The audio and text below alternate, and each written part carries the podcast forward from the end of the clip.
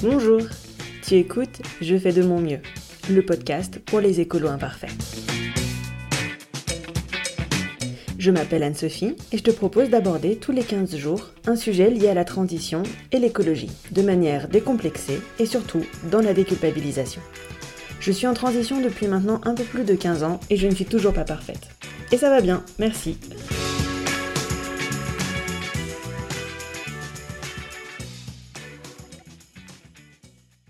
Aujourd'hui, on est dans l'épisode 7. J'espère que tu vas bien et que toi et tes proches êtes en bonne santé et que tout va bien pour vous. Et je vais aborder un sujet qui me touche particulièrement parce que euh, j'ai décidé d'en faire euh, bah, mon activité professionnelle. C'est l'alimentation durable. Je ne savais pas si j'allais t'en parler un peu plus tôt, un peu plus tard.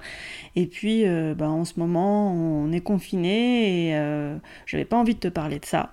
Et je me suis dit que euh, c'était le bon moment pour te parler de l'alimentation parce que j'ai l'impression que sur les réseaux, il y a un peu tout le monde qui en parle. L'alimentation durable, j'ai choisi d'en faire mon métier. À la base, euh, moi j'ai une formation en droit bancaire et des marchés financiers. Quelques années, euh, au moment où j'ai dû emménager en Lorraine et qu'il fallait que je change de vie, j'ai décidé de mettre en application tous mes principes écologiques et de transition dans ma vie professionnelle. Et j'ai décidé de me reconvertir en fait dans l'alimentation durable. Pourquoi? Parce que l'alimentation durable, pour moi, c'était le moyen le plus accessible et le plus facile pour permettre aux gens bah, de mettre en pratique toutes les théories écologiques.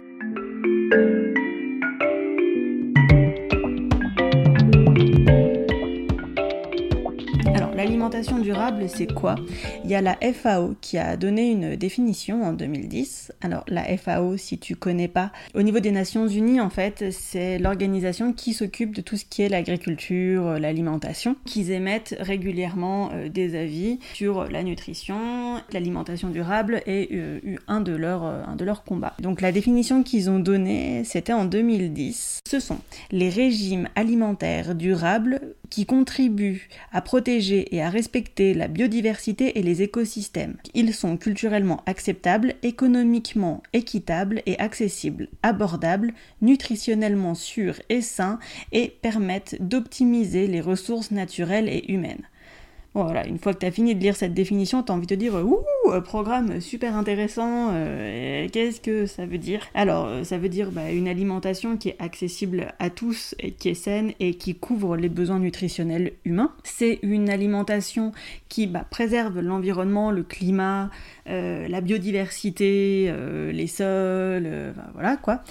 Et c'est une alimentation qui applique le principe de subsidiarité. On essaye de remettre en local et non plus d'avoir une vision euh, globale comme la consommation de masse. Ce qui revient aussi à dire que l'alimentation durable doit être, euh, on va dire, économe en termes euh, d'énergie. Comme on met énormément de choses euh, derrière les notions de développement durable, etc., ben, je voulais t'en parler un peu plus en concernant l'alimentation. Comme je te le dis, je le pratique au quotidien, moi dans ma vie de tous les jours, puisque ben, voilà, je mange local de saison. J'ai décidé d'appliquer ces principes à mon activité, donc de délectable, et c'est ce que je mets en avant et c'est ce que je partage ben, voilà, sur les réseaux sociaux. Alors si tu cherches le, compte, c'est délectable. Je mets deux L parce que comme je suis adepte des jeux de mots et que je suis une fille, bah voilà, donc je partage bah, des recettes, euh, des, produits de saison, etc. À l'alimentation durable, euh, je vais essayer de, classer un peu toutes les choses pour essayer de te parler un peu de tout. C'est assez vaste, sûrement qu'il y a des choses que je vais pas aborder ou que je vais oublier, mais c'est pas grave, on en fera un autre épisode. Hein. L'idée de l'alimentation durable, c'est pas forcément d'être parfait non plus. Comme toujours, hein, euh, comme dans Je fais de mon mieux, bah tu essayes de, de faire de ton mieux, hein, moi aussi, tout le monde essaye de, faire de son mieux.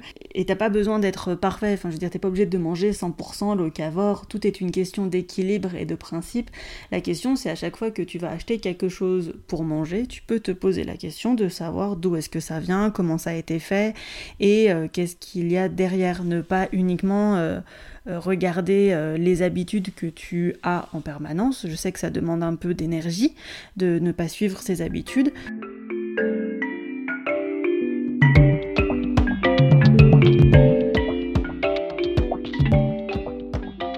Manger local, je vais commencer par le manger de saison parce que c'est peut-être plus facile à mettre en œuvre. Comment est-ce que je me suis mis à manger de saison? Le jour où j'ai intégré une AMAP. Alors, une AMAP, c'est une association pour le maintien de l'agriculture paysanne. À l'époque, je vivais encore à Lyon. J'avais décidé de, m'inscrire dans cette association. J'aimais bien le principe où toutes les semaines, le, t'as un paysan qui te donne un panier de légumes. Toi, tu payes tout en début d'année. Et ce que j'aimais encore plus, c'est que bah, tu choisissais pas ce qu'il y avait dans ton panier. Ce qui m'évitait en fait fois de savoir euh, ce que je devais manger, euh, de me poser des questions sur le choix, etc. Puisque euh, faire des choix pour moi c'est très compliqué. Donc voilà, il y avait ça, c'est un peu genre la surprise, tu sais pas ce qu'il va y avoir dans ton panier. Ah, euh, du radis noir, super euh, Ben je sais pas comment le cuisiner, génial. Euh, je sais même pas quel goût ça a, c'est super. Et donc du coup, tu te découvres plein de choses et tu sors énormément de ta, zone de confort en termes d'alimentation. Mais moi, je trouve ça assez génial.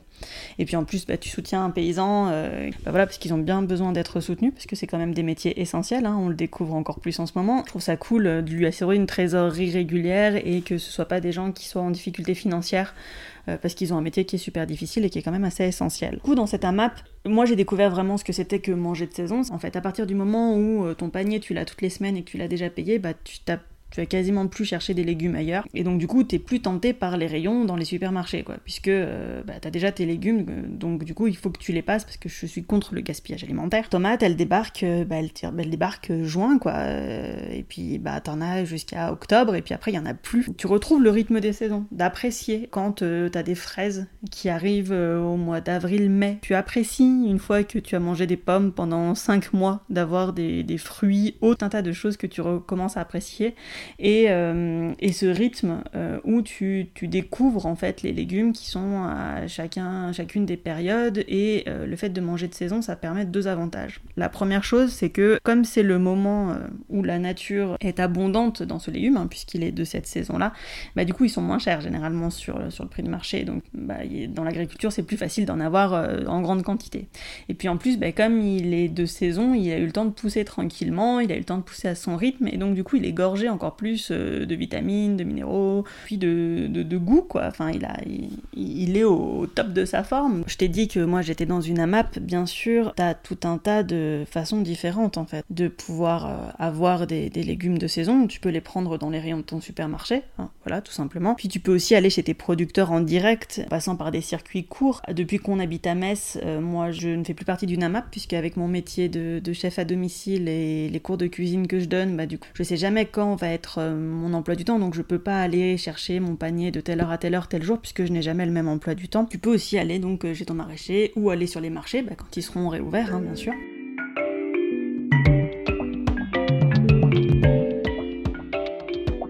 Un autre pan, c'est manger local. Alors, pourquoi manger local? L'alimentation durable, elle a vocation à être respectueuse de l'environnement et donc à limiter bah, tout ce qui est euh, empreinte carbone, en fait. Hein. C'est l'un des principes. Et plus tu manges des choses qui viennent proches de chez toi, moins, moins t'as d'empreinte carbone. Le, légume, il a pas fait euh, fois le tour de la planète. Alors manger local, j'aime beaucoup parce qu'en ce moment, on, on entend tout et son contraire là-dessus. C'est un peu devenu n'importe quoi. Normalement, les locavores, donc ceux qui mangent en local, l'alimentation provient de moins de 100 km, entre 100 et 250 km grand max autour de chez eux. Ça fait déjà un large, un large rayon. À l'heure actuelle, voilà, quand on te dit local, généralement quand tu es au niveau national, c'est déjà plutôt pas mal et généralement il y en a quand ils disent local ils pensent carrément européen donc euh, moi je vis en Moselle hein, donc t'imagines bien que quelque chose qui vient d'Espagne euh, on est largement plus loin des 250 km hein, parce que de Lyon de chez moi c'est déjà à 500 km après chacun met sa définition de local j'ai envie de te dire que moins ça vient de loin mieux c'est et une fois encore on n'est pas dans euh, l'exclusivité. J'ai mangé donc quand j'étais dans cette fameuse AMAP en fait bah, le panier était suffisant pour une ou deux personnes et donc du coup c'est vrai que moi je n'avais plus besoin d'acheter de produits frais par ailleurs, qui a fait que pendant 2-3 ans, bah, je n'ai plus rien acheté comme produits frais par ailleurs, euh, ce qui a entraîné une conséquence qui est que comme nos producteurs étaient dans un rayon de 100, de 100 km autour de Lyon. T'imagines bien qu'il y avait un certain nombre de euh, fruits et légumes que je ne consommais plus. Quand tu romps certaines habitudes, et dans certains contextes qui sont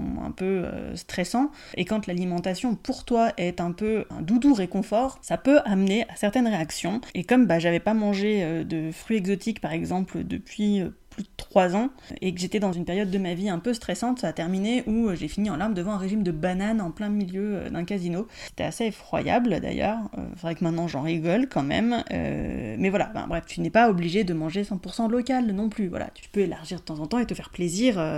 L'important, une fois de plus, c'est toujours de trouver cet équilibre en fait. Passer de euh, je mange des bananes à tous les repas à peut-être euh, en manger euh, une ou deux fois dans la semaine. Peut-être que ça peut être autre chose. Peut-être que c'est pas manger des avocats toutes les semaines. Alors les avocats ils posent un, plusieurs problèmes. Le premier, c'est euh, par rapport à d'où ils viennent, hein, parce que ça vient de super loin.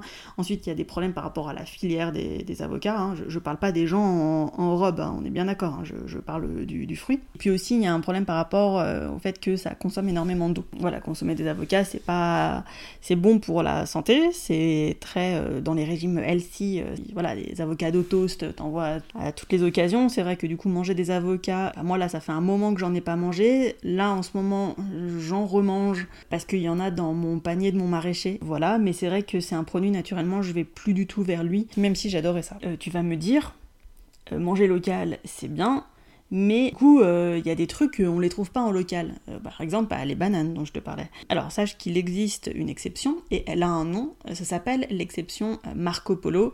C'est quand tu veux manger des trucs, mais qui n'existent absolument pas chez toi. C'est-à-dire qu'en fait, manger local, c'est plutôt dans le sens où si tu as des concombres, par exemple, le concombre, on peut le cultiver en France. Tu, n'es pas obligé de le faire venir d'Afrique du Sud. Tu peux déjà commencer par manger local, des choses qui poussent en, local en fait et à la bonne saison. Euh, T'es pas obligé tout de suite de tirer un trait sur, euh, sur les bananes peut-être que tu peux commencer par consommer euh, voilà, des, produits, bah, peut-être d'abord de France, puis ensuite de ta région, puis recentrer au fur et à mesure tout ce qui est possible de consommer le plus proche, bah, tu passes en local, puis après, euh, voilà, tu, tu rapatries au, fur et à mesure. Alors je vais revenir sur l'exception Marco Polo. Euh, l'exception Marco Polo, c'est clairement celle que tu rencontres concernant le café, concernant le thé et concernant les épices.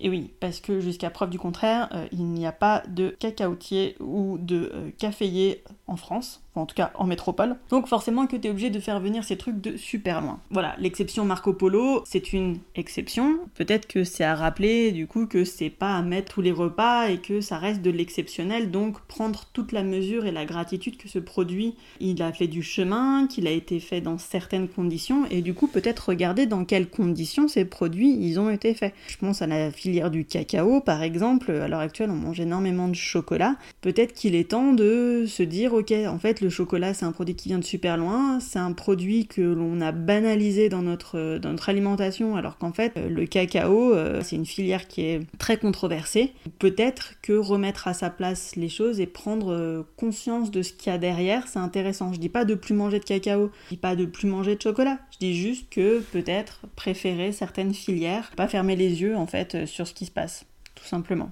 Tu, es rassuré maintenant, sache que c'est pas parce que tu es locavore que tu ne peux pas boire de café. D'ailleurs, je sais pas comment je ferais, puisque moi, le café, ça coule limite en intraveineuse, même si euh, en ce moment, on est en train de grandement diminuer.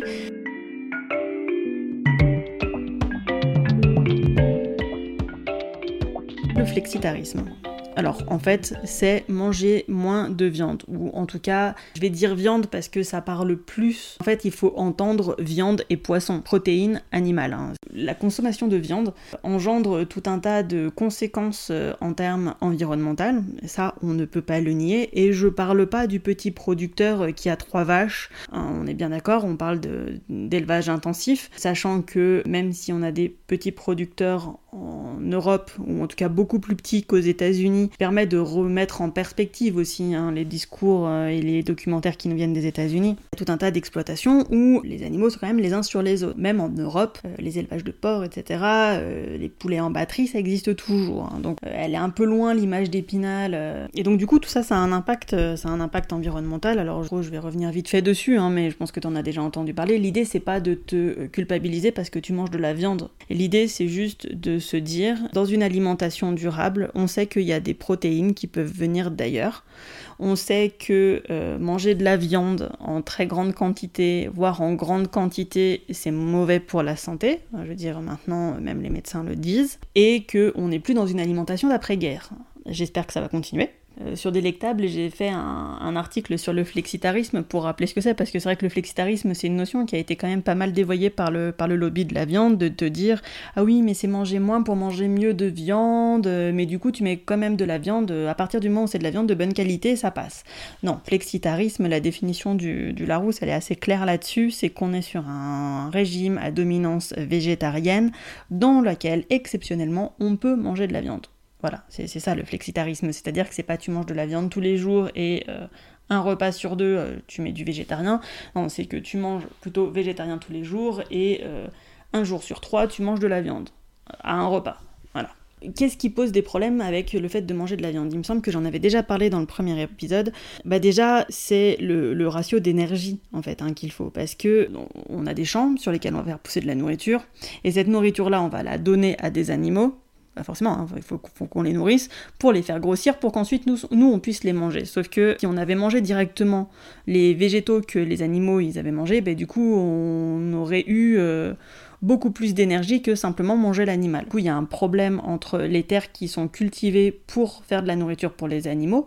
Je pense notamment aux énormes champs de soja au Brésil. Coup, le rapport de calories et de protéines, etc., que les animaux nous apportent. Ça, c'est si on considère bien sûr l'alimentation en termes d'efficacité et de rationalité. Après, il y a tout un tas d'autres problèmes qui sont que euh, la façon de cultiver pour que les animaux puissent manger, eh ben, généralement on se retrouve euh, avec euh, du soja, euh, du soja OGM qui est glyphosaté au Roundup de façon assez magistrale et abusive, et, du coup bah, ça se retrouve dans la nourriture. Ça pose ce problème-là aussi de dire bah, il est où le respect de, l'environnement en fait, hein, tout simplement. Moi je mange un truc, ok peut-être qu'il est en local, mais en fait la nourriture elle vient de je sais pas où à travers le monde.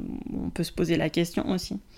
Et puis euh, l'un des autres gros problèmes de l'élevage intensif, euh, là sur le coup c'est un problème de santé publique. Les élevages intensifs, euh, les, bah, les animaux sont mis sous antibiotiques. De façon abusive en fait parce que bah, forcément quand il y a beaucoup de gens qui sont au même endroit et qui se côtoient et eh ben les maladies ça circule plus facilement. Bah, les animaux forcément c'est pareil hein, dans un élevage intensif ils sont tous au même endroit. Et donc il y a forcément plus de maladies qui peuvent se développer que les conditions elles sont pas forcément terribles. Prévenir ça on met des antibiotiques les antibiotiques, euh, c'est pour euh, lutter contre les bactéries. Euh, les bactéries, bah, c'est des organismes vivants, hein. donc clairement, force qu'on leur tape dessus avec une arme, ben hop, ils mettent des boucliers, et donc du coup, il y a des résistances qui se créent. Le problème, c'est que des antibiotiques, ça fait un petit bout de temps qu'on n'en a pas découvert des nouveaux. Chaque fois qu'il y a une bactérie qui devient résistante à un antibiotique, ben, on peut plus utiliser cet antibiotique là-dessus. Donc du coup, bah, la maladie qui est générée par cette bactérie, eh ben, en fait, elle devient mortelle.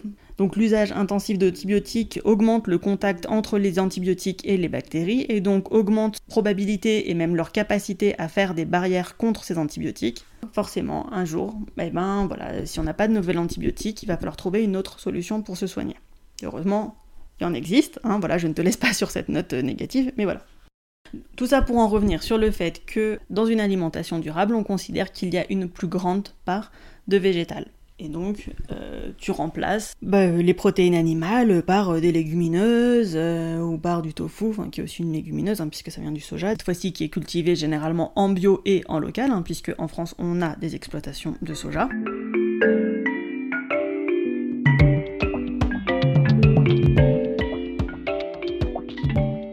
Dernier volet euh, qui touche l'alimentation durable, c'est le gaspillage alimentaire, qui va rejoindre aussi un peu la notion de, zéro déchet, hein, tout simplement. En France, on considère que euh, chaque année, chaque Français jette 20 kg de nourriture à peu près, dont euh, au moins 7 kg qui sont encore emballés.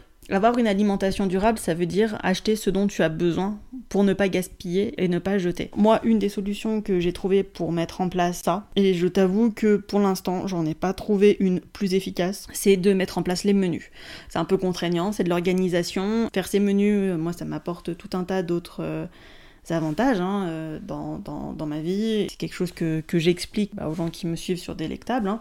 Mais en fait, ça me permet d'acheter euh, la quantité juste de nourriture dont on a besoin et de, de quasi, euh, bah, de quasi plus rien jeter en fait, hein, puisque je sais exactement ce dont j'ai besoin, ce que je vais utiliser. Ça me permet de ne pas me retrouver avec des yaourts qui sont là depuis 4 semaines ou 5 semaines ou autres. Une des choses qu'on peut mettre en place aussi pour lutter contre le gaspillage alimentaire, alimentaire, c'est la mesure numéro un qui est préconisée par toutes les associations euh, environnementales.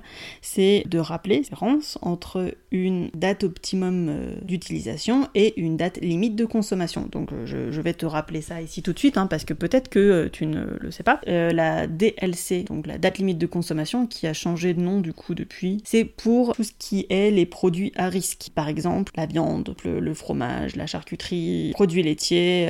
là, on va parler de DLC. C'est-à-dire qu'une fois que cette date elle est dépassée, il faut absolument faire attention. Bah, déjà avant il faut faire attention parce que t'es jamais à l'abri d'une mauvaise conservation, hein, donc euh, voilà. Et il faut faire encore plus attention une fois qu'ils sont passés puisque là il y a des risques d'intoxication alimentaire grave. La DLUO, date limite d'utilisation optimale. La DLUO, c'est sur généralement tout ce qui est produit sec, c'est-à-dire que le produit, après la DLUO, il est toujours consommable, mais il va perdre de ses euh, propriétés organoleptiques. Voilà, c'est le terme technique. Ça veut dire que, en fait, peut-être qu'il aura plus tout à fait la même couleur, peut-être qu'il aura plus tout à fait la même texture, peut-être qu'il aura plus tout à fait le même goût, que ce sera plus aussi prononcé. Euh, mais ça veut pas dire que tu vas tomber malade. Bien sûr, si tu constates une avarie sur le produit, tu le jettes. Mais euh, un paquet de farine qui a 3 mois de dépassement par rapport à sa date, ce n'est pas une date limite de consommation. Tu peux continuer à la consommer. Peut-être qu'elle sera rance et encore, avant d'avoir de la farine rance, tu peux quand même y aller. Hein. mais euh, voilà, donc à titre personnel, hein, euh, bien sûr c'est des consignes à titre personnel, tu peux sur les DLUO généralement les dépasser. Euh, ton sachet de lentilles sèche, il ne va pas se périmer dans la nuit du mardi au mercredi. le lendemain, elle sera toujours valable. C'est pour ça qu'il faut vraiment regarder l'aspect du produit, si ça a vraiment changé ou si ça n'a pas changé. Bref, ne pas confondre une DLUO et une DLC, parce que comme tu peux voir, les conséquences et les risques ne sont absolument pas les mêmes, c'est primordial et ça évite de jeter des paquets de farine simplement parce que la date elle est dépassée, alors que c'est complètement consommable. Idem pour le sucre, avant que du sucre il se périme, mais on peut y aller de façon assez magistrale. Les industriels en fait sont obligés de mettre des dates, euh, mais voilà, pour, pour la plupart euh, des produits, euh, les dates, en fait elles sont là vraiment à titre indicatif. Hein. Sur un produit sec, là tout de suite en tête, j'ai pas d'exemple de produit sec où ce serait dangereux de le consommer après la date. Hein. Enfin en tout cas, mais on est bien d'accord que tu vérifies quand même à la moindre odeur bizarre, tu jettes le truc. Contrairement à la DLC, donc comme je le disais pour la viande, pour les produits laitiers, etc. Où là, grande méfiance une fois que la date elle est passée. Il faut checker en permanence et au moindre doute, on ne prend pas de risque. Ça, ça permet aussi de lutter contre le gaspillage alimentaire. À titre professionnel, la question elle se pose même pas une fois que la date elle est dépassée, que ce soit une DLUO ou que ce soit une DLC, que ce soit optimum ou que ce soit un problème de conservation, tu n'as pas le droit de le conserver parce que tu peux pas faire prendre le moindre risque à tes clients et les règles d'hygiène elles sont simples, tu n'as pas le droit d'utiliser des trucs dont la date est dépassée. Que c'est justifié ou pas, je rentrerai pas dans le débat, hein, parce que voilà, on a chacun son opinion.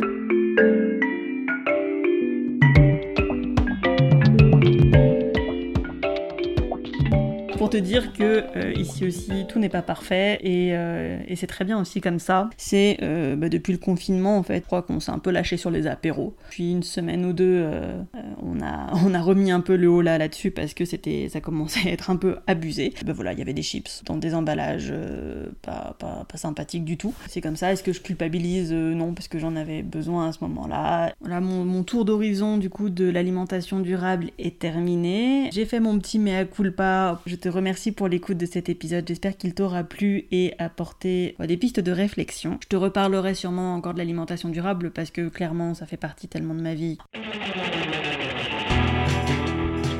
Et voilà, c'est déjà fini pour aujourd'hui. Si vous avez apprécié cet épisode, vous pouvez retrouver tous les autres sur mon site internet ou sur votre plateforme de podcast préférée. Profitez-en pour me laisser un gentil mot et plein d'étoiles. Ça me fera super plaisir et surtout, ça m'aidera beaucoup pour continuer ce podcast. Parlez-en aussi autour de vous, parce que plus on sera nombreux, moins on se sentira seul à être des écolos imparfaits. Et si vous êtes adepte des réseaux sociaux, je vous donne rendez-vous sur Facebook ou sur Instagram en tapant Je fais de mon mieux, le podcast.